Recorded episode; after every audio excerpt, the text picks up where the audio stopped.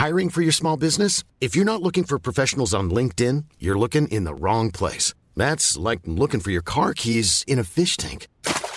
LinkedIn helps you hire professionals you can't find anywhere else, even those who aren't actively searching for a new job but might be open to the perfect role. In a given month, over 70% of LinkedIn users don't even visit other leading job sites. So start looking in the right place. With LinkedIn, you can hire professionals like a professional. Post your free job on linkedin.com slash people today. Ravi de vous retrouver ce soir. Guillaume Bigot est en place, Charlotte Dornelas est en place, Mathieu Bocoté pète le feu et Marc Menon est en place. Tout de suite, la Minute Info de Mathieu Devez. Un violeur récidiviste interpellé à Rennes après une tentative de viol. Le 25 octobre, un homme originaire du Congo s'introduit dans le hall d'un immeuble et bloque une jeune femme contre un mur dans l'intention manifeste de la violer. Récemment sorti de prison pour viol, il était sous le coup d'une obligation de quitter le territoire français. Elisabeth Borne dénonce des scènes inacceptables après la manifestation anti-bassine de samedi à Sainte-Soline. Des affrontements violents entre des manifestants et les forces de l'ordre lors d'un rassemblement contre le chantier d'une retenue agricole. Selon le ministère de l'Intérieur, 61 gendarmes ont été blessés, dont 29 grièvement. Les organisateurs dénombrent une cinquantaine de blessés. Toujours pas de réintégration des soignants non vaccinés. Quelques 15 000 soignants et pompiers sont suspendus depuis le 15 septembre 2021. Le porte-parole du gouvernement, Olivier Véran, conditionne toute évolution à l'avis de la Haute Autorité de Santé. Au sommaire ce soir, alors que Gérald Darmanin annonce plusieurs mesures pour durcir la politique migratoire, titre de séjour pour les métiers en tension, inscription au fichier des personnes recherchées des étrangers menacés d'expulsion, Peut-on dire que la France est en passe de connaître enfin son moment danois? Comment le Danemark a-t-il réussi, lui, son consensus politique pour une immigration stricte? L'édito de Mathieu Bocoté. Alors que l'inflation est à 10,7% dans la zone euro, l'alerte rouge, l'alerte rouge est lancée. Plus l'inflation se maintient à des niveaux aussi élevés, plus grand est le risque qu'elle se propage à l'ensemble de l'économie. Il faut donc la contenir, donc hausser les taux, donc risquer la récession, c'est-à-dire faillite des entreprises et le chômage. Que faire pour la France? Est-ce l'impasse? Faut-il craindre un crack mondial? Les titres de Guillaume Bigot. Études de genre, théorie de la race, le phénomène du roquisme gagne du terrain et ronge l'identité de la France. Peut-on résister? Comment résister? Le livre de Bérénice Levet intitulé Le courage de la dissidence sort aujourd'hui et propose des solutions et une méthode résistée par l'esprit français, par des valeurs, l'identité, le racinement. Qu'est-ce que l'esprit français? Le décryptage de Charlotte Dornelas. À la une des échos aujourd'hui, on a la confirmation que la pression fiscale en France reste la plus élevée de la zone euro. Les impôts sont apparus en France le 2 novembre 1439 lorsque le roi Charles VII décida de solliciter les nobles afin de pouvoir payer son armée. À cette époque déjà, la France connaissait de grandes souffrances. Marc Menon raconte la naissance de l'impôt permanent. Et puis après le retrait de la statue dédiée à l'archange Saint-Michel au Sable d'Olonne, le magistrat honoraire Étienne Madrange déplore une décision aberrante. Jusqu'où faudrait-il aller? Au regard de notre patrimoine culturel, où la marque chrétienne est omniprésente, faudrait-il désormais débaptiser les 62 communes françaises portant le nom de Saint-Michel? L'édito de Mathieu Bocoté. Une heure pour prendre un peu de hauteur sur l'actualité. On commente, on décrypte, on analyse et c'est maintenant.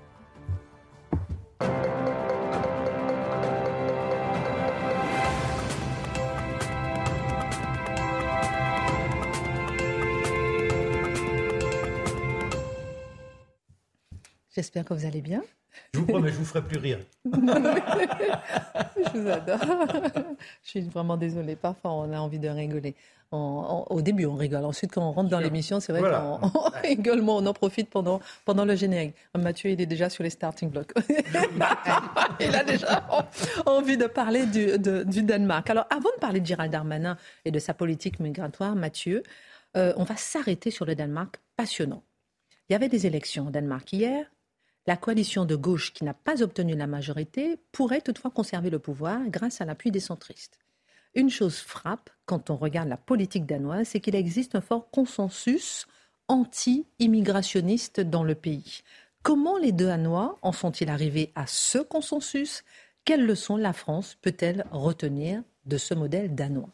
C'est absolument passionnant, en fait, ce qui s'est passé au Danemark ces dernières années. Alors, on l'a vu, les résultats électoraux, le bloc de gauche sera finalement, on a vu ça évoluer dans les dernières parties de la journée, sera reconduit au pouvoir normalement grâce à l'appui du, du Groenland et des îles Féroé. Donc, sera, sera reconduit au pouvoir. Le bloc de droite se développe aussi, euh, est en position honorable. Mais ce qui est intéressant, le les partis populistes qui représentaient l'aile droite de la droite, ne sont pas en, croissance exceptionnelle, ne sont pas particulièrement dominants. Ils pèsent, ils pèsent, certes, ils existent, mais ils ne dominent pas la vie politique. Alors on aurait pu se dire, c'est étonnant, ils sont en train de pousser partout ailleurs. Comment expliquer leur relatif, relatif insuccès au Danemark? Eh bien, il faut pour cela savoir que leur succès date déjà d'hier et avant-hier et avant-avant-hier.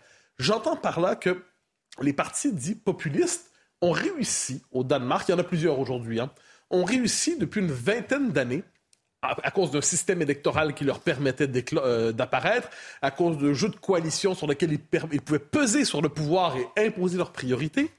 Mais que s'est-il passé? L'ensemble de la classe politique danoise s'est approprié le diagnostic et globalement la politique proposée par ceux qu'on appelle les populistes. La droite nationale, évidemment, la droite libérale et conservatrice, mais aussi la, gauche, social-démocrate.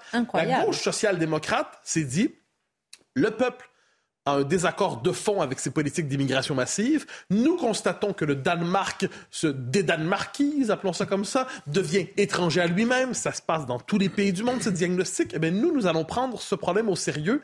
Nous allons décider d'agir et d'avoir une politique très ferme sur l'immigration. Donc pourquoi les populistes ne sont plus la force centrale dans la politique danoise? Parce qu'ils ont déjà opéré le réalignement de la vie politique. C'est assez intéressant de garder ça à l'esprit.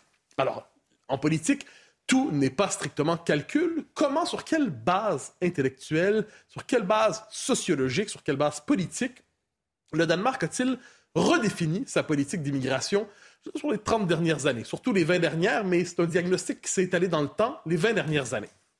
Le point de départ pour le Danemark, qui se voit un peu, qui regarde ce qui se passe euh, en Scandinavie, il voit la Suède, il dit ça c'est le contre-modèle. Ils ont consenti au nom d'un multiculturalisme extrême à une, euh, forme, ils se, ils se, sont lancés dans ce multiculturalisme et ils en paient le prix aujourd'hui. Le Danemark a dit, nous, on va pas se perdre là-dedans. On est conscient d'une chose d'abord et avant tout, et c'est une forme de diagnostic scandinave, ce sont des sociétés très non seulement cohérente, mais homogène. On doit toujours garder à l'esprit que les pays scandinaves, ce sont des pays où la nation ne se vit pas simplement sur le mode de l'association administrative et juridique, non plus que dans le culte incandescent des valeurs républicaines, d'autant qu'il s'agit souvent de monarchie. Il s'agit, dans les faits, d'une nation. Alors, j'utilise le mot avec des guillemets parce qu'on sait qu'il est, char... est connoté, mais ce sont des pays avec une définition quasi ethno-culturelle de la nation. Donc, on peut devenir danois, on peut devenir suédois, on peut devenir norvégien, mais ça implique une adhésion non seulement à des valeurs, mais à une culture, à des mœurs. Une adhésion forte, il faut se fondre dans la majorité. Il ne faut pas simplement avoir les papiers, il faut se fondre dans la majorité. Donc, premièrement, ce sont des sociétés qui ont le sens de leur cohésion collective. D'ailleurs, euh, c'est une phrase de l'ancien euh, premier ministre centriste dont le nom m'échappe au moment où je veux le dire, mais euh, quoi qu'il en soit, c'est l'ancien premier ministre centriste qui disait dans certains quartiers, dans certains quartiers, je me retrouve et je ne reconnais plus le Danemark, ce n'est plus le Danemark. Transposons. Est-ce qu'on pourrait imaginer un homme politique ici, mainstream, qui dirait je vais à Marseille et ce n'est plus la France, je vais dans le 9-3 et ce n'est plus la France Ce serait assez compliqué. au Danemark, il était possible de faire ce diagnostic. Et là, on tombe sur l'élément central. Qu'est-ce qui est au cœur de la critique de l'immigrationnisme au Danemark? Il y a cette idée qu'on ne peut pas avoir à la fois l'État-providence et l'immigration massive. Les Danois disent, à partir des années 90, on veut préserver l'État-providence, on veut préserver l'État-providence fort, mais il ne peut pas y avoir de collectivisme, entre guillemets, sans collectivité. Or, cette collectivité, c'est le peuple danois. Et dès lors, si on décide de conjuguer un, État-providence fort et une immigration massive et des frontières qui tombent, eh bien, ça devient une pompe aspirante qui fait en sorte que les gens viendront de partout pour profiter de l'État social danois sans nécessairement y contribuer à la hauteur de euh, des avantages qu'ils en tirent. Et à terme, ça va plomber à la fois l'État-providence et ça va briser la cohésion sociale. Euh, sociale. Ne vous demandez pas de quel autre pays on pourrait parler en parlant ainsi. Donc, ils se disent, il faut à la fois l'État-providence, mais resserrer les critères d'adhésion. Ils ajoutent une chose qui est intéressante. Ils nous disent, s'il n'y a pas de solidarité nationale, eh bien, les êtres humains ont toujours besoin d'une forme de solidarité. Ça va être une solidarité communautaire, une solidarité entre les groupes, une solidarité presque communautaire, ethnique et ainsi de suite. Il n'y aura plus de solidarité nationale. Ce qu'il va y avoir, c'est une solidarité très minimale. C'est pas ce qu'on veut comme modèle, nous disent-ils. Mhm. Donc, quand on garde tout ça, alors, autre chose qui est importante, ça, ça m'a fasciné le Danemark se présente comme une société de confiance. C'est-à-dire qu'on croit, et ça c'est l'avantage des sociétés très cohérentes, presque homogènes, on se dit, il y a une forme de très grande confiance dans les interactions quotidiennes. Par exemple, l'enseignement privé n'était pas particulièrement encadré et ainsi de suite. Là, qu'est-ce qu'on voit? Eh bien, euh, il y avait une forme de colonisation islamiste d'une partie de l'enseignement privé. Donc l'État, pour empêcher les islamistes de s'emparer de l'enseignement privé, est obligé de réglementer et surréglementer l'enseignement privé, ce dont tous finissent par souffrir parce qu'une petite minorité a cherché à instrumentaliser et s'approprier les institutions du pays. Le Danemark a connu aussi question de l'insécurité. Elle n'était pas absente. Je reviendrai sur la question des ghettos. Et a connu aussi dès 2005 sa propre crise des caricatures. Ayez à l'esprit tout ça, et c'est l'ensemble de la classe politique danoise qui s'est rassemblée dans un pays avec un objectif clair, un objectif sur lequel je reviendrai. Le pays ne doit plus être attractif pour l'immigration massive, il ne doit plus être attractif pour les réfugiés, le pays ne doit plus être vu comme une destination idéale pour ceux qui veulent s'installer en Europe très intéressant à analyser. Est-ce que, avant de voir euh, ce que propose Louis Gérald Darmanin, est-ce que vous avez justement en tête une série de mesures euh, pour lesquelles on, desquelles on pourrait s'inspirer? Ah ben, je ne sais pas si on s'en inspirera, mais je sais qu'il y a des mesures. Au cœur de la politique, alors là, on parle d'immigration, mais ensuite, il y a, on dit toujours, il y a les flux et les stocks. il y a des populations qui se sont installées. Que disent les Danois? Nous devons lutter contre toute forme de société parallèle. Globalement, la logique des ghettos ethniques. Qu'est-ce qu'il faut faire? L'État doit se donner les moyens, et ça, ça remonte à 2015. Ensuite, ça remonte, arrive en 2018. Donc, c'est une politique qui s'est construite à travers le temps. Il faut casser les ghettos ethniques pour empêcher, empêcher la logique communautariste de s'institutionnaliser. Pardonnez-moi, la gauche est d'accord avec ça? Ah oui, oui, oui, elle mène cette politique. Elle mène cette politique au nom de l'égalité sociale. Elle mène cette politique au nom de l'inclusion. Chacun a ses raisons et tout ça est merveilleux. Euh, alors, je donne quelques exemples. Dans les quartiers, donc le problème des quartiers, mesures anti-ghetto, c'est qu'on constatait que dans les quartiers où il y avait, et là c'est important, il y a un concept chez les Danois, on distingue entre les Danois de souche, entre guillemets, et l'immigration extra-européenne. Et on constate et on se dit que dans un quartier, pour que ça fonctionne, il ne doit pas y avoir plus de, euh, par exemple, 40 de, hum, on n'a pas, 40, excusez-moi, 30 par exemple, dans les écoles, d'élèves d'origine extra-européenne, par exemple. Et selon les quartiers, on a comme objectif, dit, on ne peut pas, il, ne peut, euh, il ne peut pas y avoir, dis une concentration ethnique trop grande dans les quartiers. Donc on voit cette idée, on tient compte des statistiques ethniques, autrement dit, on en fait un usage politique au Danemark. Ensuite, il y a l'idée de socialiser les enfants d'origine extra-européenne dans des crèches de manière obligatoire pour les familiariser 25 heures par semaine, non seulement avec la langue danoise, mais avec la culture danoise. Il y a des mesures aussi qui sont très fermes. Par exemple, dans certains, dans les quartiers qui sont identifiés, on a quelquefois des peines plus sévères pour des crimes et des délits, des peines plus sévères dans certains quartiers plutôt que dans d'autres. Pourquoi? Pour avoir une politique de la loi et de l'ordre très ferme dans ces quartiers pour que le message soit envoyé. Vous devez désormais respecter la loi, et ainsi de suite. Et, il y a toujours ce discours, à gauche et à droite. On dit qu'il ne s'agit pas de stigmatiser les populations, mais il s'agit de faire en sorte que les mécanismes sociaux ne produisent pas du communautarisme. Il s'agit de faire en sorte que les mécanismes sociaux ne poussent pas les gens à s'isoler les uns des autres, parce que s'ils s'isolent durablement, eh ça, ça, sera plus possible de les rassembler. Donc, quelquefois, d'ailleurs, on va détruire dans des quartiers des barres d'immeubles où on considère qu'il y a une trop grande concentration euh, des gens d'une seule communauté. On va aussi limiter le nombre de HLM en certains quartiers. Donc, vous voyez, on est dans une politique très volontariste pour empêcher la fragmentation du pays.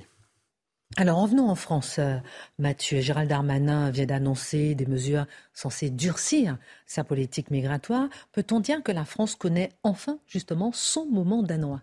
Ah, je ne suis pas certain. Je ne suis pas certain. C'est-à-dire que là, on voit globalement, les mesures se situent sur deux angles aujourd'hui. D'un côté, il y a cette idée de... Parce que la question des OQTF a pris tellement de place depuis une dizaine de jours, deux semaines dans la vie publique. elle a pris tellement de place que finalement, euh, on s'est, euh, le gouvernement veut y répondre en disant désormais, on va être capable d'exécuter les OQTF, on va être capable d'être à la hauteur, ça va bien se, euh, ça va bien se passer. ensuite, ensuite, il y a cette idée aussi d'aider l'immigration de travail, donc normaliser l'immigration de travail en favorisant l'accès bon, au titre de séjour, le renouvellement des titres de séjour. On, on comprend qu'il s'agit en fait de tenir la situation, d'empêcher que ça se dérègle, d'empêcher que ça n'explose, mais on n'est pas dans une réforme fondamentale du modèle, parce qu'on n'est pas d'ailleurs dans la logique de briser les ghettos, on n'est pas dans la logique de briser les, quartiers assiégés qui se dérobent souvent à la souveraineté française et aux mœurs françaises. Alors que serait un moment danois? Il y a deux mesures que j'ai oublié d'évoquer tantôt, je me permets de les mentionner. Les Danois, en 2015, c'est une mesure un peu dure, disaient aux réfugiés qui arrivent dans le pays, vous nous remettez une partie importante de vos avoirs parce qu'on ne veut pas vous faire vivre par nous-mêmes. Donc, vous allez devoir payer votre propre séjour chez nous, d'autant que si vous êtes réfugié, vous avez pour vocation à repartir. Et ils veulent externaliser les demandes de réfugiés. Donc, on voit que ça va assez loin.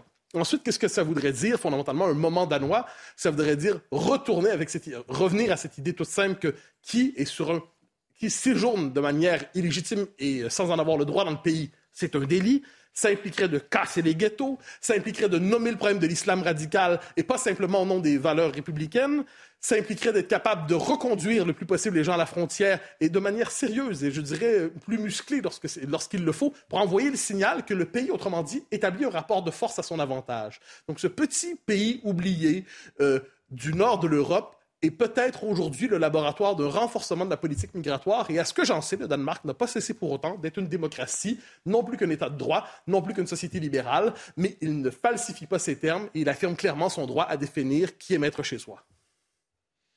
Dans la deuxième partie, on fera un tour de table justement pour un peu avoir votre regard sur euh, les propositions de Gérald Darmanin, l'intégration par le travail. Est-ce un leurre?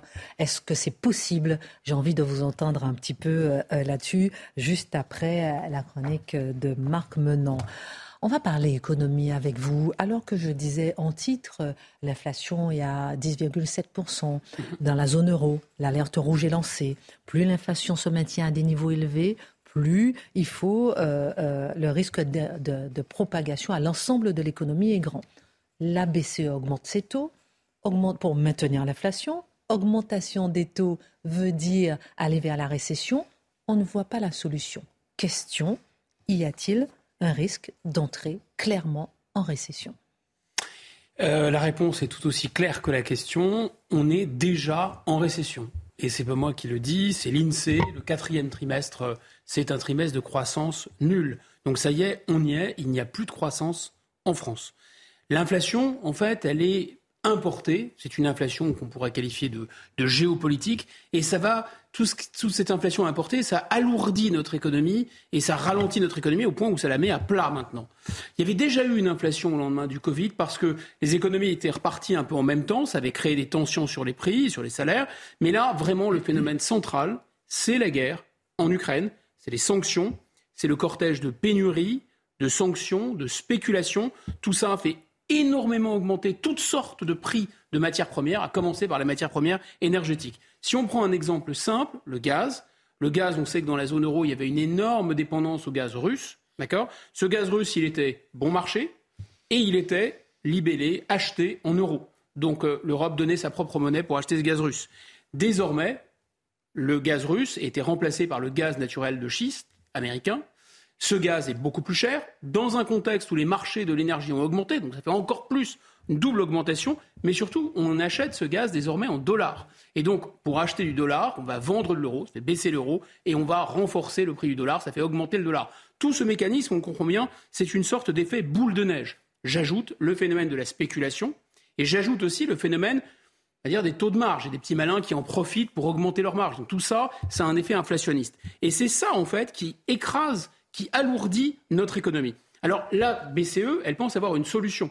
Sa solution, eh bien, c'est finalement d'augmenter les taux d'intérêt, les taux directeurs. C'est finalement, grosso modo, d'aggraver la récession en réalité. Les taux directeurs, qu'est-ce que c'est? C'est très simple. Les taux directeurs, c'est un peu le prix de gros de l'argent. si vous voulez de l'argent, vous allez à la banque. Et la banque, elle, elle va se retourner vers la Banque centrale européenne qui va lui faire un prix. Alors quand les taux d'intérêt étaient à zéro, c'était le cas il n'y a pas très longtemps encore, eh bien la banque, elle peut vous proposer un taux très intéressant, 0,5, 1, etc. Elle va quand même se faire une petite marge et le crédit va pas être très cher. Là, on est passé de 0 à 1,5. Vous allez me dire 1,5, c'est pas encore très élevé, sauf que déjà, ça a un impact sur l'économie, dans une économie qui est à plat. Et la Banque Centrale Européenne, elle veut aller quasiment jusqu'à 3%. Alors pourquoi? Un, parce que Mme Lagarde dit, moi, ma mission, donnée par les traités, c'est de contenir l'inflation, la hausse des prix. La hausse des prix, il faut la contenir dans une marge de 2%. L'inflation, elle est à 10,7%. Vous l'avez rappelé. Donc il y a vraiment de la marge. Il faut qu'elle y aille. Il faut qu'elle les augmente, ces fameux taux directeurs. Et deuxièmement, eh bien, il y a aussi un problème de taux de change. On l'a un peu évoqué tout à l'heure. Et en réalité, la, la Réserve fédérale américaine, c'est-à-dire la Banque centrale des États-Unis, elle, elle a aussi élevé ses taux directeurs. Donc elle va attirer de l'argent et donc ça va élever le prix du dollar. Et donc, ça va encore aggraver cette inflation importée. Ça va faire que nos matières premières, on va les payer encore plus cher puisqu'on les paye en dollars. Et donc, pour éviter ça, eh bien, Mme Lagarde, elle, elle s'aligne sur la Réserve fédérale américaine et elle élève encore les taux. Voilà ce qui se produit, en fait. J'ai envie de vous demander, est-ce qu'on a le choix? Est-ce qu'elle a le choix aussi? Bon, en tout cas, en on faisant a cela. toujours le choix. non, mais c'est intéressant parce qu'en faisant cela, la BCE, est-ce qu'elle va réussir son pari qui est justement, si j'ai bien compris, euh, au prix d'un ralentissement de l'économie, à la fois de maintenir l'euro face au dollar et à la fois de limiter la hausse des prix c'est ça, c'est exactement ça. C'est un pari qui consiste à dire bon, on va créer un peu de récession, on va ralentir l'économie, mais ça va juguler l'inflation. Mhm. Moi, je pense que le pari va être à demi gagné en fait, parce qu'effectivement, l'augmentation des taux d'intérêt ralentit l'économie, ça c'est très clair. Si on prend l'exemple de la Réserve fédérale américaine, de toute façon, le patron de la Fed, comme on dit, il l'a avoué. Il a dit moi je veux un peu de chômage là maintenant, un peu de chômage donc euh, augmenter les taux, ça veut dire du chômage, ça veut dire créer artificiellement de la récession. Mais attention, aux États-Unis, l'économie est en plein boom. Il y a une surchauffe Exactement. de l'économie. C'est-à-dire que l'Europe. l'élévation des prix des matières premières et notamment de l'énergie, ils en sont producteurs, ça les favorise. La guerre en Ukraine, ils produisent à tir larigot de l'armement. L'investissement de Biden, la, la relance de Biden, ici on a joué à la dinette, enfin c'est totalement microscopique ce qu'on a fait. Là-bas c'est absolument massif, ça a entraîné l'économie, ça a entraîné une hausse de salaire, ça a entraîné une surchauffe. Donc cette mesure d'élévation des taux, elle est logique. Ici, on est dans une économie déprimée. C'est une économie de limace. On se traîne, ça fait 30, 40 ans qu'on se traîne, à part l'Allemagne pour d'autres raisons. Et donc là, on va rendre les emprunts plus chers, c'est ça l'idée. Donc ça veut dire que les emprunts seront plus chers, ça veut dire qu'il y aura moins de prêts qui seront accordés, ça veut dire que les remboursements pour les gens qui ont des taux variables vont être plus importants, et ça veut dire que ça va quand même avoir un effet de ralentissement sur la consommation et sur l'investissement, j'insiste, dans une économie qui est déjà au point mort et qui est déjà en train de ralentir. Alors, juguler l'inflation maintenant, donc ralentir l'économie, oui, je pense que ça va fonctionner. Juguler l'inflation, mais ce n'est pas du tout sûr. Pourquoi? Parce que je le répète, cette inflation, elle est due à des causes géopolitiques. Et tant qu'on n'a pas touché à ces causes, bah, les mêmes causes vont produire les mêmes effets. Les Saoudiens, les Qataris, par exemple, les Russes, tous ces gens-là s'amusent, entre guillemets, s'amusent à ne pas mettre suffisamment de quantité d'énergie sur le marché pour maintenir justement les prix très hauts. Tant que les Américains et les Européens aussi n'ont pas levé leurs sanctions, évidemment que ça crée des prix de l'inflation importée et des prix très élevés. Donc la cause n'a pas bougé. Le calcul de Mme Lagarde, c'est un peu comme le calcul, euh, un peu comme le col roulé de M. Le Maire, en fait, en réalité. C'est-à-dire, c'est une sorte de sobriété forcée, mais cette fois-ci forcée par la monnaie. Donc comme on va être plus pauvre, eh on va consommer moins d'énergie et donc on va limiter l'inflation. Problème de ce raisonnement, c'est que d'abord l'Europe ne passe pas tant que ça dans la formation des prix de l'énergie, donc c'est pas sûr que ça limite euh, l'augmentation des prix de l'énergie tant qu'on l'imagine ou qu'on le veut le croire. Et ensuite, beaucoup de ces consommations, et notamment des consommations d'énergie, sont absolument contraintes. Et donc les prix vont augmenter. Donc on ne va pas consommer moins d'énergie. Ça, c'est leur fantasme en col roulé. La réalité, elle n'est pas en col roulé, celle-là. La réalité, c'est qu'on va juste payer plus cher l'énergie. Et donc on va juste s'appauvrir. Voilà ce qui va se produire. Donc c'est une politique assez étrange. C'est une politique, normalement, la politique économique, elle est là pour contrer l'évolution naturelle de l'économie. On dit qu'elle est contracyclique. Là, c'est une politique folle. C'est une politique procyclique. C'est exact. On a déjà connu ça. On va probablement avoir une combinaison d'inflation et de récession, ce qu'on appelait la stagflation. Alors rappelons que récession, c'est entreprise en faillite, C'est chômage. hein. Alors Exactement. y a-t-il un risque de crise dans la zone euro que, Qu'est-ce qui risque de se passer en France, chez nous? J'ai pas de boule de cristal, mais grosso modo, ça va pas bien se passer, comme dit l'autre. Ça, c'est sûr, parce qu'on a déjà compris, on est déjà dans la panade. On a déjà une récession que je pourrais qualifier de géopolitique, entre guillemets, en raison de la guerre en Ukraine, des conséquences, des, etc., etc. Je ne recommence pas la démonstration. On, a, on ajoute maintenant une deuxième cause de récession un peu artificielle, qui est une récession monétaire, avec cette augmentation des taux. Et on va avoir une troisième récession parce qu'il va y avoir un impact sur notre endettement, sur l'endettement de la France. Alors, on, va, on a déjà une dette publique qui est colossale, elle est de 114% de notre, notre PIB. On l'avait oublié. Ben oui, mais elle- ça va pas tarder, pas tarder à se rappeler à notre bon souvenir. Pourquoi? Parce que lorsqu'on est en récession, même si vous essayez de rembourser la dette, vous n'y arrivez pas. Quand vous êtes en récession, eh bien, automatiquement, vous avez moins d'impôts qui rentrent, moins de gens qui travaillent, euh, moins d'activités économiques, moins de, moins de profits pour les entreprises, etc. Donc il y a moins d'argent qui rentre naturellement dans les caisses de l'État. Mais à l'inverse, vous avez plus de dépenses, plus de transferts sociaux, plus de cotisations sociales, etc., etc. Enfin, plus d'indemnisation de chômage, plus, plus exactement. Donc en fait, mécaniquement, vous aggravez le tableau. Ensuite, là, qu'est-ce qu'on fait? On nous oblige dans le système européen, quand on est en situation de dette, à se refinancer auprès des marchés financiers. il y a une véritable obsession, comme l'Union soviétique, c'était l'obsession du communisme, l'Union européenne, c'est l'obsession du marché. C'est une idée folle, elle les a mordus et ils sont obsédés par le marché. Donc il faut tout faire par le marché. Et donc là, en l'occurrence, il faut se financer, se refinancer, parce qu'au bout d'un moment, quand vous êtes un État, que vous n'arrivez pas à boucler vos fins de mois, vous êtes endetté, vous n'avez euh, pas suffisamment d'argent sur votre compte, vous êtes obligé d'aller vers les marchés financiers. Or là, comme les taux directeurs de la Banque centrale ont augmenté, les taux auxquels on va prêter aux États, eux aussi vont augmenter finalement. Et là, ils ont augmenté pour atteindre 40 milliards. Donc 40 milliards, c'est le prix qu'on va payer d'intérêt uniquement pour pouvoir refinancer notre dette. On appelle techniquement rouler la dette, 40 milliards.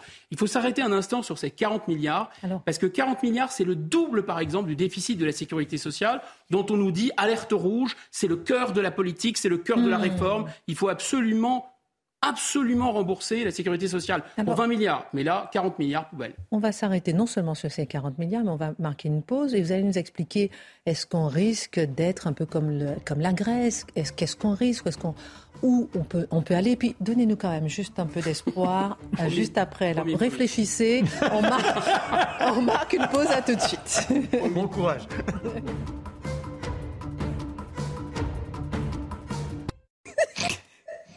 Excusez-moi. Mathieu Devez. Tout de suite, la Minute Info. Elisabeth Borne enclenche de nouveau le 49-3 sur l'ensemble du projet de loi de finances en première lecture. Cette procédure permet de faire adopter le budget sans vote à l'Assemblée nationale. En réponse, les députés LFI ont déposé une nouvelle motion de censure contre le gouvernement. Au Brésil, après la victoire de Lula à l'élection présidentielle, des milliers de protestataires demandent une intervention de l'armée. Des manifestants bloquent toujours des routes dans plus de la moitié des États du pays. Après quasiment deux jours de mutisme, Jair Bolsonaro a promis de respecter la Constitution sans reconnaître formellement sa défaite. Et puis en football, le Paris Saint-Germain vise ce soir la première place de son groupe de Ligue des Champions. Déjà assuré de disputer les huitièmes de finale, le club de la capitale se déplace sur la pelouse de la Juventus à Turin. Une rencontre à suivre à 21h sur Canal+. Alors, retour sur le plateau. Maintenant qu'il nous a plombé euh, l'ambiance, non mais c'est vrai, euh, vraiment, vous nous avez planté le décor là, en nous disant qu'il n'y a pas de solution, mais je vais quand même vous demander euh, qu'on aura besoin donc de refinancer notre endettement. Comment Et terminer, s'il vous plaît, par une note positive. Alors, on a tâché de faire ça. En tout cas, ce qui est sûr, c'est que je notais que cet endettement, que, les, que la hausse des taux d'intérêt aboutissait à renchérir notre, le financement de notre dette d'un montant de 40 milliards. Oui. Et ces 40 milliards, il faut bien comprendre à quoi ça correspond. Ce n'est pas le remboursement de la dette, c'est le remboursement uniquement des intérêts de la dette qu'on va payer chaque année. C'est une dette d'ailleurs probablement qu'on ne remboursera jamais, et on paye 40 milliards, donc ça pose pas tellement de problèmes, ça a l'air d'être accepté par l'État, alors que je vous dis, ça correspond par exemple au budget de la défense, ou ça correspond à deux fois le déficit de la Sécu.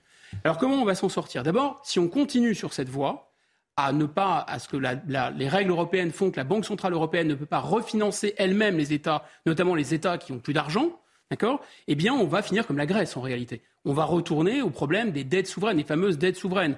La Grèce, quand le mécanisme a commencé, elle avait 110%. Et comme je vous disais, les, marchés, à un moment, ne, ne croient plus. Donc, plus on a besoin d'argent, plus les gens qui vous prêtent de l'argent vont être gourmands et vont demander à ce qu'on couvre leur risque finalement, parce que plus on a besoin d'argent et moins on risque de pouvoir le rembourser. En fait, tout ça est relativement logique.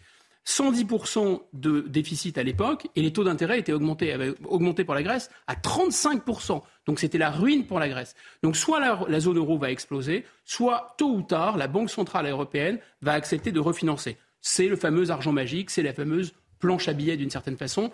Soit on y passe, soit euh, on va être ruiné.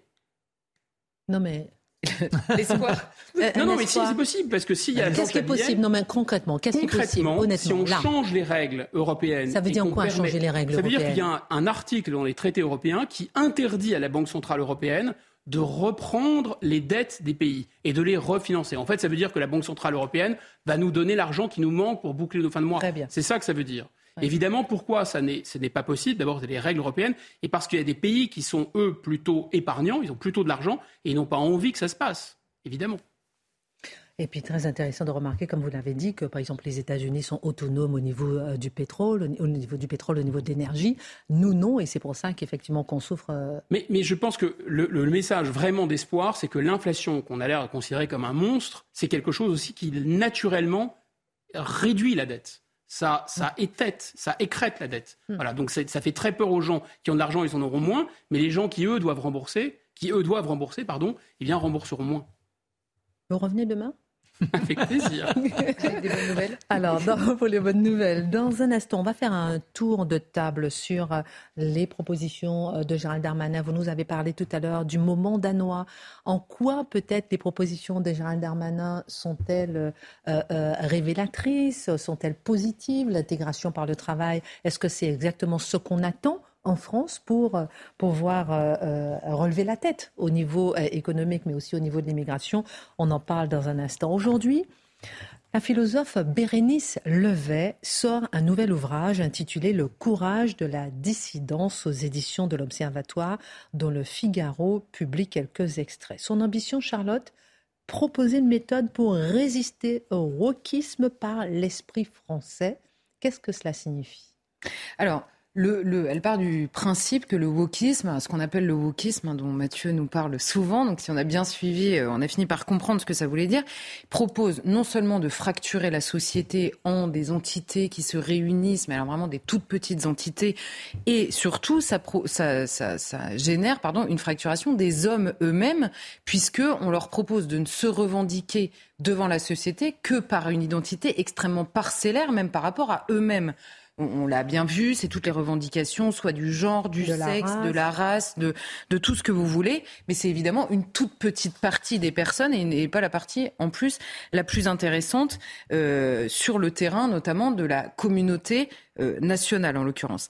Elle répond par ailleurs, et c'est ça la, la particularité, on va dire, de son ouvrage, que le catéchisme républicain, son expression, est trop abstrait et désincarné pour répondre à cette fracturation-là et surtout à cette revendication très identitaire. C'est-à-dire qu'il faut combler le vide dans lequel se niche le wokisme, c'est-à-dire une appartenance euh, charnelle, concrète.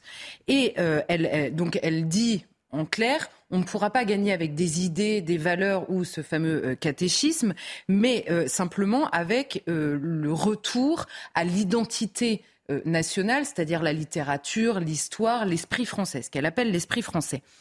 En clair, ce qu'elle veut détruire dans son livre, c'est l'idée de la tenaille identitaire. Vous savez, il y a le wokisme d'un côté et de l'autre ceux qui veulent lutter contre le wokisme. Et parmi eux, il y a les tenants de l'idée euh, qu'il faudrait défendre les idées, euh, enfin que la France est une idée à laquelle tout le monde doit adhérer, que euh, nous, nous, nous sauverons par les valeurs républicaines, par les fameuses chartes à faire signer à tout le monde. Et ces gens-là, qui s'opposent donc au wokisme en général, accusent les tenants de l'identité nationale en opposition aux identités particulières, d'être l'autre morceau de la tenaille identitaire. Et elle, c'est ça qu'elle veut détruire, notamment en disant il est injuste et par ailleurs mortel pour le pays de renvoyer dos à dos une identité nationale qui est donc proposée, qui propose ou qui même qui permet la cohésion de la nation et des identités particulières qui luttent contre cette cohésion puisqu'on ne se définit que de manière euh, euh, individuelle. Donc, euh, cette idée, voilà, c'est ça. Elle, elle, dit en gros, elle cite Voltaire à cette occasion, et avec cette phrase qui est, que j'ai trouvé pas mal, ils se sont fait dévots de peur de n'être rien.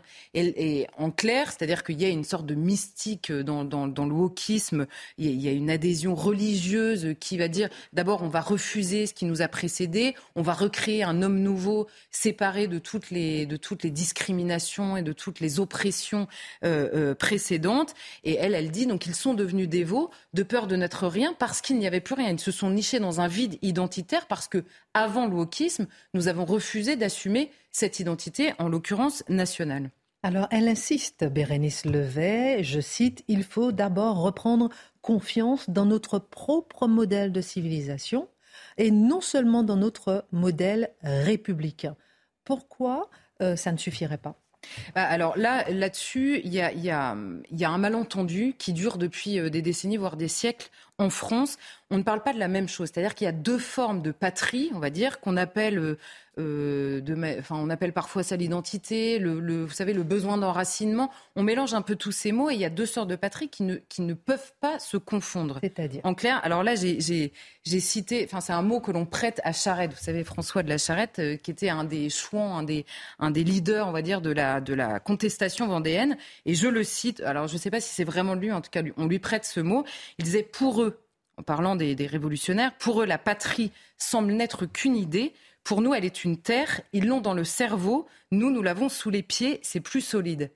Et j'ai pris cette phrase parce qu'elle définit parfaitement les deux choses, euh, les deux idées de la patrie, on va dire, qui ne peuvent pas se rejoindre. Et surtout, pourquoi Bérénice Levet fait cette séparation, comme beaucoup d'autres d'ailleurs? Un, si la patrie celle qui donc qu'on aurait dans la tête, si la patrie, l'adhésion à la patrie, donc l'adhésion à la France, ce sont des idées et des valeurs, pourquoi est-ce que c'est insuffisant? Parce que si l'appartenance collective est fondée sur des idées, celui qui pense mal, qui n'adhère pas à des idées, il en devient non français. Alors ça veut dire que les Lumières, on va reprendre la période, les Lumières, à l'époque où l'idée nationale est monarchique, les Lumières ne sont pas françaises. C'est évidemment absurde. Louis XIV, qui aujourd'hui ne correspond pas à l'idée qu'on se fait de la nation, l'idée républicaine qu'on se fait de la nation, Louis XIV n'était donc pas français comme on peut le concevoir aujourd'hui. C'est évidemment absurde. Les contre-révolutionnaires, qui, une fois que la République était prononcée, ils n'étaient pas français. Si, bien sûr, tout le monde comprend que si, en réalité, les résistants, pendant que l'État français était à Vichy, ils n'étaient pas français? Évidemment que si. Donc on comprend bien que ce n'est pas simplement une adhésion à l'idée dominante que se fait le régime en place de lui-même. Et à l'inverse, si ce sont des idées, encore une fois, reprenons liberté, égalité, fraternité et maintenant laïcité qui prend beaucoup de place dans ce triptyque devenu euh, quadritique, je ne sais pas comment on dit. Euh, si un euh, Moldave, alors j'ai pris l'exemple du Moldave, mais ça en général c'est pas celui qu'on prend. Bon, mhm. si un Moldave adhère exactement au corpus d'idées tel que nous le concevons nous, ça fait de lui un Français? Non. Évidemment non, il, vit en Moldavie, tout son, son héritage est moldave, ça n'est évidemment pas ça. Et là, on arrive à une idée très précise, c'est que un étranger qui adhère à ce corpus de l'idée dominante qu'on se fait de la nation aujourd'hui, mhm. c'est-à-dire une nation, on va dire, universelle, sans frontiériste, je prends cet exemple-là, sans frontiériste, où chacun a sa place tel qu'il est. Alors un étranger qui aurait cette idée-là en tête serait plus français que le français qui n'adhère pas à cette vision-là de la nation. Vous l'entendez parfois, ça génère quoi? Ça génère une volonté de rééducation et en général de purification de l'idée même de nation. Ça n'a pas donné que de bons résultats dans l'histoire, donc on peut peut-être se passer de ça. Et par ailleurs, qui détermine les bonnes idées? Là aussi, c'est compliqué de le faire qui décide ce qu'est la liberté exactement? On, en parle souvent ici, mais quand on veut contester l'idée que, par exemple, on peut se faire de la laïcité, ceux qui attaquent l'idée qu'on se fait de la laïcité depuis, euh, depuis un siècle, prônent eux-mêmes la défense de la laïcité. Donc qui détermine qui a le, comment dire le, le, pouvoir de déterminer ça? Par ailleurs, quelqu'un, alors là encore une fois, on va prendre l'exemple d'un Auvergnat, un Auvergnat dont tout sur, sur huit générations, tout le monde est enterré en Auvergne. Dans sa famille, il est Auvergnat euh, par la force des choses. Voilà il conteste absolument le corpus d'idées, donc liberté, égalité, fraternité, et moi je suis absolument contre. Il est plus auvergnat, il est plus français. Évidemment, on comprend que ça n'a pas de sens. Et allons sur le terrain des valeurs. Si on dépasse les idées, il y a celui des valeurs. Ça veut dire qu'un criminel français, un homme qui a tué ou violé une femme, il n'a pas exactement, il ne, il ne, communie pas exactement aux valeurs que l'on défend en France. Évidemment, le viol et le, cri, et le meurtre sont euh, interdits, proscrits. Donc, puisqu'il n'adhère pas à ce corpus de valeurs, cette fois-ci, il n'est plus français on comprend bien que ça n'a pas de sens, que l'adhésion ou le fait d'être français ne repose pas euh, là-dessus. Par ailleurs, sur le corpus de valeurs, on pourrait prendre un autre exemple un peu moins, euh, euh, violent, mais qui est réellement français entre l'athée convaincu et le catholique fervent? Ils n'ont pas exactement le même corpus de valeurs et pourtant ils sont français de la même manière. Donc on comprend bien que c'est assez inadéquat pour définir réellement ce qu'est un Français. Alors justement, Comment faire pour définir un Français? Comment faire pour définir une appartenance, une appartenance commune pour lutter contre ces différentes idéologies euh, euh, diversitaires de plus en plus offensives? Eh bien, euh, nous, D'abord, nous sommes français de manière générale mhm. parce que des générations l'ont été avant nous. Et c'est, ils ont constitué ce que sont nos valeurs communes, ce qu'est notre manière de voir le monde, ce qu'est notre littérature. Ils ont façonné la langue, ils l'ont fait évoluer aussi, mais collectivement, parce que c'était une même manière de vivre.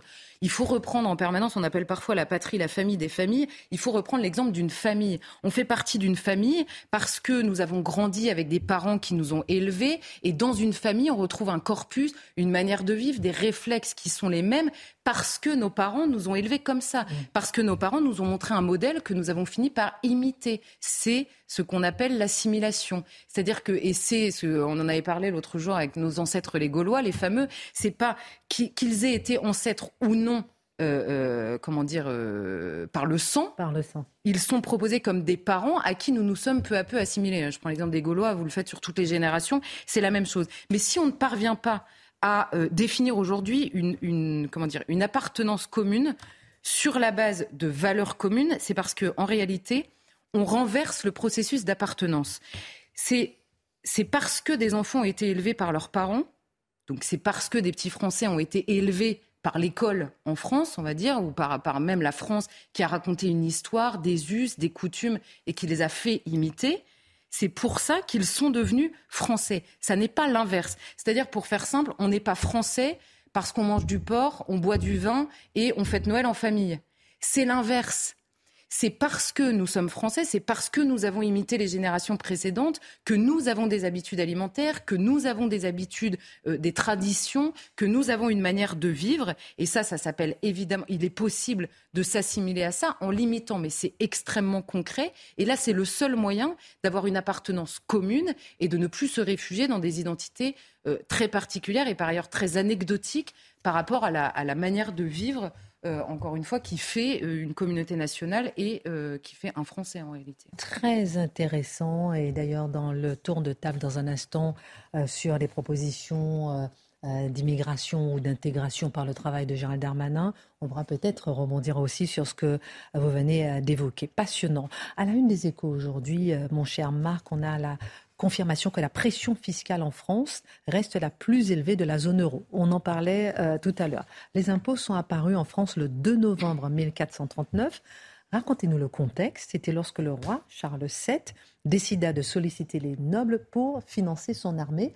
Et c'était dans des conditions particulières. La naissance de l'impôt. Vous vouliez un propos un peu optimiste? Oui. Contrer mon camarade Guillaume? Oui. Eh bien, essayons de voir comment nos ancêtres traversaient cette époque. Depuis des décennies, je dirais qu'on a l'impression que le ciel, tel que les Gaulois le craignaient, nous tombe sur la tête. Déjà, le climat est en plein bouleversement.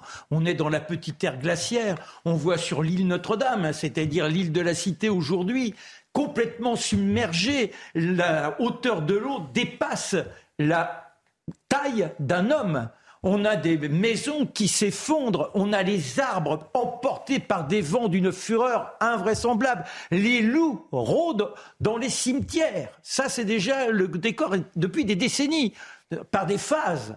Après, vous avez la guerre. La guerre qui est celle contre les Anglais, puisque les rois anglais estiment qu'ils peuvent revendiquer une double couronne.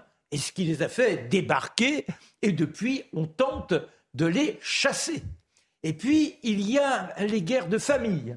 C'est-à-dire que du côté du roi, on avait Charles VI le Foll, et Charles VI le Foll a un fils, le fameux Charles VII, mais la maman, Isabeau de Bavière, dit, en réalité, c'est un bâtard, elle nous a trahis en signant avec les Anglais le traité de Troyes, qui fait qu'effectivement, enfin, les Anglais peuvent envisager de porter la couronne française. Ils auraient la double couronne. Et le pauvre Charles, il s'est réfugié à Bourges. Et c'est là que Jeanne est arrivée. Ce qui est extraordinaire, au-delà de la légende, c'est que le roi est extrêmement laminé intérieurement. C'est-à-dire ce petit bonhomme, on lui dit t'es un bâtard. Il est là, il rêve de couronne, il est réfugié avec une cour qui est plutôt une cour, je dirais, de l'intelligence. C'est un homme extrêmement lettré, il joue aux échecs, etc. Mais il est replié sur lui-même, il ose à peine parler. C'est ce qui se passe quand Jeanne euh, se présente à lui. Et les hommes qui sont à ses côtés, les nobles, ont fini par perdre leur enthousiasme. Et grâce à Jeanne, il y a un embrasement invraisemblable. Et au-delà des victoires qui sont les siennes, sont des victoires presque anecdotiques. Mais elle a redonné le souffle. Et c'est ce souffle, quand malheureusement elle est emportée, faite prisonnière, à cause des Bourguignons, les Bourguignons étaient alliés. Alors les Bourguignons, ils sont à la fois français, sont des Français, parce que c'est presque un État bourguignon. Ils se sont alliés avec les Anglais.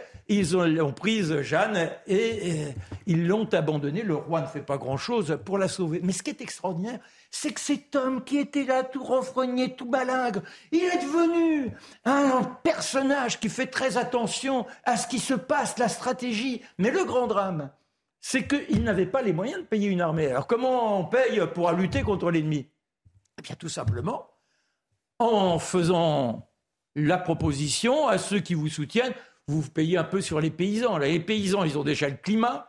Il y a la famine à cause de ce climat qui ne permet pas d'avoir des terres prospères. Et puis vous avez ce que l'on appelle les routiers. Alors c'est à la fois les débris de l'armée anglaise entre deux batailles, les débris de l'armée française, et tout ça, ça vous égorge, ça vous pique le, peu de, vivres que vous possédez. Alors là, il se dit, il faut changer tout cela. Il faut qu'on ait une armée, mais il n'a pas de sous dans les circonstances. Et il pense, eh bien, convoquer les États généraux et faire voter un impôt pour pouvoir payer une armée. Et de telle sorte que ceux qui sont là en errance, qui s'habituent à vivre sur les pauvres citoyens, ils seront bien condamnés à la discipline, parce que non seulement il désignera les capitaines, mais en plus il assignera les troupes à être en point fixe, qu'on appelle aujourd'hui les garnisons, et les uns et les autres seront replacés dans un système de fraternité. Ce n'est pas le mot que l'on utilisait à l'époque, mais disons que la nation, enfin, commencerait à exister dans ces guerres civiles qui nous séparent depuis si longtemps. Mais les féodaux, quand ils apportent ça, ah eux, ça les bouleverse. Parce qu'ils sont habitués à vivre à leur manière, et là, il faudrait payer des impôts. Et même le fils de Charles VII, le futur Louis XI, eh bien, se joint à une rébellion qui est menée par euh, un garçon qui s'appelle Alexandre le Bâtard. Lui, c'est un Bourbon. Il emporte les uns et les autres, mais c'est le roi métamorphosé. Ce roi qui a trouvé en Jeanne d'Arc cette confiance en lui qui galvanise ses propres troupes. On écrase la, la révolte. Pour exemple, il faut savoir avoir des exemples. On met Alexandre dans un sac cousu et hop, on le plonge dans l'aube. C'est terminé. Mais en revanche, il gracie tous les autres et il envoie son fils Louis XI en pénitence dans le Dauphiné. Voilà comment la France, grâce à l'impôt, eh bien, le royaume de France, c'est pas la France en tant que telle, le royaume de France commence à connaître un apaisement et on finira par chasser les Anglais. Comme ça que, donc, on peut voir de façon positive de payer à la fin du mois, même si ça nous est douloureux, les fameux impôts, car sinon, il n'y a pas d'armée, il n'y a pas tous les avantages qui permettent aux uns et aux autres de croire au quotidien. Merci beaucoup, mon cher Marc. La France reste euh, le pays avec la pression fiscale la plus élevée. Merci beaucoup. Un petit tour de table. Très très belle histoire en tout cas. Euh, alors on l'a vu, euh, le ministre Gérald Darmanin qui parle d'intégration, d'intégration par le travail. J'ai envie de vous entendre, Charlotte.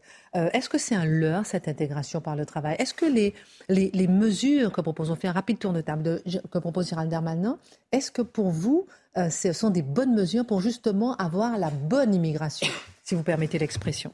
Mais en fait, je ne comprends pas très bien ce que ça va changer, puisqu'on nous explique qu'on va régulariser des gens qui travaillent déjà. Donc, si je comprends bien, le travail qui est censé intégrer aurait déjà dû les intégrer. Or, le même ministre reconnaît qu'il y a un problème d'intégration. Donc, qui va-t-il intégrer si, euh, s'il compte intégrer par le travail des gens qui travaillent déjà en France? Moi, ce que je ne comprends pas, en réalité, c'est que pendant tout l'été, on a eu beaucoup de gens dans le gouvernement, l'ancien préfet, le nouveau préfet euh, de police de Paris, qui nous ont expliqué oui, nous avons compris, il y a un problème. Oui, il y a, une surreprésentation euh, des étrangers aujourd'hui en France dans la délinquance. Oui, euh, après le, calvaire de la petite Lola, on, on les a entendus parler des OQTF. Il fallait faire mieux. Et à la fin, on nous explique que on va, on va avoir une immigration plus choisie, plus qualitative, le même refrain qu'on entend depuis des années. Et il y aura l'autre jambe, la fameuse jambe de la fermeté en échange, où on va réduire le nombre de recours sur les OQTF, c'est-à-dire qu'on va on va réussir à, passer peut-être de, 5 à 12 d'exécution des OQTF. Bon. Alors Guillaume, vous non plus? Pas d'applaudissements. Si vous avez entendu M. Darmanin, je cite, parce que j'ai repris plusieurs fois cette citation, je crois que ce n'était pas vrai, mais je l'ai écouté lui-même. Il faut être gentil avec les gentils et méchant avec, les, méchant avec les méchants. Donc on a l'impression que c'est les télétubbies. Moi, je me demande qui est souverain, qui est le maître. Est-ce que c'est le peuple français ou pas? On ne parle pas à son patron comme ça. Là, il parle, il faudrait qu'il arrête de parler aux Français comme à des enfants de 5 ans. Ce serait quand même déjà une bonne idée. Ensuite, c'est absolument fou puisque l'essentiel de l'immigration, c'est l'immigration familiale et c'est l'immigration détournement de droit d'asile. Ça n'a rien à voir avec l'immigration économique qui est déjà à zéro. en un mot, l'écart des mesures qui, en elles-mêmes, chacune d'entre elles peuvent être euh, utiles, euh, et la, profondeur du diagnostic qu'on fait sur l'échec de l'intégration, l'échec de l'assimilation, l'échec de, l'immigration, l'écart est tel qu'on peut se demander, il s'agit de ce sont des mesurettes. Mais la, mesure, la réforme de fond, si elle vient un jour, ne ressemblera pas à ça. Non, et c'est affligeant parce que d'abord, intégration, ça veut dire qu'on condamne l'idée d'assimilation. C'est le point crucial. L'assimilation, c'est l'édito tout à l'heure de Mathieu. Comment chacun pas devient danois, mais devient français. Comment il en est fier, mm. même s'il a ses convictions mm. intimes. Et là, on gomme toutes ces mm. appartenances, toute cette fragmentation. Et ça, c'est le point essentiel. Tant qu'on ne recréera pas cette dynamique de l'esprit, eh bien, on ne pourra pas avoir une nation en tant que telle. On ne fera pas équipe. On fera pas équipe. En tout cas, on reviendra évidemment sur ces sujets. Merci beaucoup euh, pour votre regard. On va continuer parce que tout a toujours un lien. Hein. Le retrait de la statue dédiée à l'archange Saint-Michel au Sable d'Olonne fait encore parler. Dans le Figaro, avant-hier, Mathieu, l'ancien responsable de la mission patrimoine du ministère de la Justice, Étienne Madrange, s'est demandé s'il faudrait désormais débaptiser les 62 communes qui porte le nom de Saint-Michel. Alors la question, elle est strictement euh, rhétorique ou bien elle témoigne d'une réelle inquiétude? La question est rhétorique et témoigne d'une réelle inquiétude. C'est-à-dire, la formule est lancée et ce qu'on comprend tout de suite, c'est ce que nous dit euh, Madrange, c'est tout simple. C'est que la présence de, du catholicisme est partout sur les territoires nationaux, dans la manière de le nommer. Il donne des exemples. Dans un département où 63 communes ont un nom commençant par Saint ou Sainte, c'est autres, le mot saint ou sainte dans leur intitulé. 70 communes sur les 257 que compte la Vendée, soit 27% qu'il va falloir d'urgence débaptiser dans cet esprit, nous dit-il. Et là, la question qu'il se pose, c'est est-ce qu'on doit désormais travailler à arracher les racines chrétiennes de la France et à râper, à dégommer, à faire, disparaître, en fait, les traces de cette, de cette empreinte euh, chrétienne?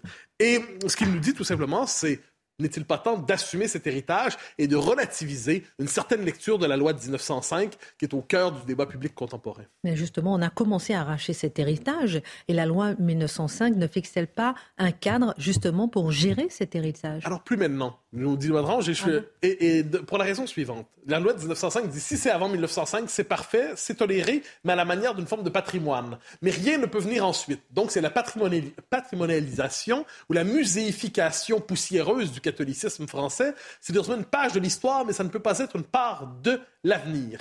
Et là, c'est une certaine lecture de la loi de 1905 qui, en fait, qu'est-ce qu'elle nous dit? Elle ne tient plus compte du contexte dans lequel nous évoluons aujourd'hui. Maintenant, je rappelle, soit dit en passant, que la loi de 1905, qui fait consensus aujourd'hui, je, je le cite, car si l'on conçoit désormais la loi de 1905 comme une loi sereine et pacifique qui permet l'exercice tranquille de la laïcité, il s'agissait au moment de son adoption d'imposer un texte vengeur et confiscatoire. Les débats parlementaires sont là pour en attester. Alors, ce qui est intéressant là-dedans, c'est qu'il dit, à un certain moment de l'histoire, pour des raisons bonnes ou mauvaises, on ne reviendra pas là-dessus, on a voulu frapper très fort contre l'Église catholique. Ce qu'on constate aujourd'hui, c'est que certains se réclament de la loi de 1905 avec l'arrière-pensée de l'utiliser aujourd'hui pour être capable de casser l'islamisme qui progresse. Ce qu'on constate toutefois, c'est que la loi de 1905 a été utile contre le catholicisme, efficace contre le catholicisme. Mais on mobilise sans cesse la laïcité depuis 1989 pour l'essentiel, devant l'islam qui progresse, devant l'islam qui toujours progresse. Est-ce que la laïcité seule a suffi à contenir et endiguer l'islam? Est-ce que la laïcité a suffi comme bouclier euh, pour devant l'islam radical ou devant l'islam tout simplement ou l'islamisme? Est-ce qu'elle était capable de s'imposer, d'entreprendre une reconquête culturelle? Ce qu'on nous dit finalement, c'est plutôt non. Et là, on revient à la question du, du contexte civilisationnel. Eh bien, si on veut que l'aventure française se poursuive, elle ne peut pas s'écrire exclusivement à l'encre de la laïcité, elle doit puiser dans toutes les traditions nationales. Or, le catholicisme en France n'est pas qu'une tradition parmi d'autres, c'est l'autre pilier, c'est on dirait même la matrice de l'identité nationale. Dès lors, si on décide d'installer aujourd'hui pour être fidèle, et surtout quand l'ensemble de la population dit nous aimons euh, la présence de cette statue au cœur de la ville, est-ce qu'on doit vraiment céder à quelques excités radicaux qui ont une conception figée, qui ont une conception fanatique de la loi de 1905 pour chasser de l'espace public toutes les traces de la culture française marquée du sceau du catholicisme? Peut-être faut-il en finir avec cela. on pourrait dire que la laïcité en France aujourd'hui doit être revisitée non plus comme un principe qui vise à parachever la liquidation du catholicisme, mais comme une décence commune. Comme une décence commune, c'est le concept de Orwell, on peut l'appliquer à la question de la laïcité. On peut se demander, on doit la relire peut-être à la lumière de Peggy et de quelques autres qui nous disent, on connaît la formule de Peggy, la République, euh, euh, la République française, qui la, je ne sais pas la formule exacte, mais qui est la poursuite du royaume de France. Et à travers ça, c'est la continuité de la France. Et on pourrait dire que la laïcité et le catholicisme répondent tous les deux à un aspect de l'idée nationale. Et de ce point de vue, elle doit probablement, la laïcité, éviter de poursuivre sur le mode un peu maniaque un combat contre un, patrimoine. J'ajouterai une chose. L'esprit, on dit souvent, la religion brûle les esprits, brûle les cerveaux. Marc nous le disait hier avec raison. Mais il ne faut pas oublier qu'il y a un, un fanatisme rationaliste qui brûle les cerveaux aussi, qui brûle les esprits. De la Révolution, pense à la terreur, à 1905, l'expulsion des congrégations religieuses, au, à l'athéisme d'État dans les pays communistes, où, la foi était un instrument de défense des libertés et de protection des libertés, il se pourrait aussi qu'un certain fanatisme anti-religieux fasse en soi aujourd'hui une manière de brûler ce qui reste d'une partie de l'identité nationale et on se croirait protégé par la loi. Je ferme la parenthèse, mais vous allez nous dire euh, tout à l'heure que la bataille pour le patrimoine catholique se confond aujourd'hui avec celle de l'identité française, juste après la virgule très rapide d'Adrien Spiteri. La Russie reprend sa participation à l'accord sur les exportations de céréales. Le président Volodymyr Zelensky remercie la Turquie pour son rôle. Moscou s'était retiré après une attaque sur sa flotte en Crimée. Une décision que la Russie pourrait reprendre selon Vladimir Poutine en cas de violation de ses garanties par l'Ukraine. François Braun promet une aide de 400 millions d'euros pour l'hôpital. Objectif faire face aux problèmes du secteur, en particulier des services pédiatriques, selon le ministre de la Santé. Ils s'ajouteront à l'enveloppe de 150 millions d'euros promise en octobre. Et puis la France rend hommage à Pierre Soulages une semaine après son décès à l'âge de 102 ans. Une cérémonie présidée par Emmanuel Macron a eu lieu aujourd'hui dans la cour carrée du Louvre. Pierre Soulages était considéré comme le maître de l'outre-noir débat, débat sur le plateau sur la laïcité, mais euh, euh, vous nous dites donc que la bataille pour le patrimoine catholique se confond aujourd'hui avec celle de l'identité française. Je dirais, au risque de choquer certains de mes amis laïcs, qui n'en demeurent pas moins mes amis, que la, France, catholique est aujourd'hui... pas seulement, j'ai plusieurs amis dans la gauche républicaine et tout ça que j'estime vraiment. Mais le fait est que la France catholique est probablement conservatrice dans le bon sens du terme, pas au sens muséal, pas au sens simplement patrimonial, au sens vivant, au sens de la mm. tradition vivante qui se transmet et se réinvente. La France catholique est probablement aujourd'hui conservatrice d'une part essentielle du noyau de l'identité française par son sens de l'amitié, de la conversation, de la littérature, par son attachement aux valeurs communautaires, par sa volonté d'assurer justement la transmission non seulement du communautarisme catholique, comme le disent certains, mais elle se croit responsable du destin de la France. Alors cette France catholique que l'on aime moquer, que l'on aime maudire, que l'on aime ridiculiser, est en fait probablement aujourd'hui une des parts essentielles du noyau vital de l'identité française, tout comme, tout comme, j'ajoute, nos amis qui ont un sens exigeant mais réaliste de la laïcité sont aussi conservateurs d'une partie de cela. Mais ce qui est certain, c'est que ceux qui s'imaginent que le catholicisme n'est qu'une mémoire qu'on peut conserver, la traiter de loin comme s'il ne mordait plus sur la réalité des choses aujourd'hui, se désarment spirituellement, politiquement et culturellement devant les avancées de l'islam qui lui occupe tout l'espace, occupe tout l'espace. De ce point de vue de la laïcité, oui, la laïcité avec l'ensemble de l'identité française et non pas la laïcité contre tout le reste de l'identité française. Il faut une France forte. Ah, il n'y a pas de doute là-dessus. Et complète. Et dense. Et, Donc une laïcité et enracinée. Et une laïcité forte. Et une laïcité forte. Merci à tous. tout de suite Pascal Pro. Et euh, n'oubliez pas toutes les émissions sur cnews.fr, replay, podcast sur cnews.fr. À demain.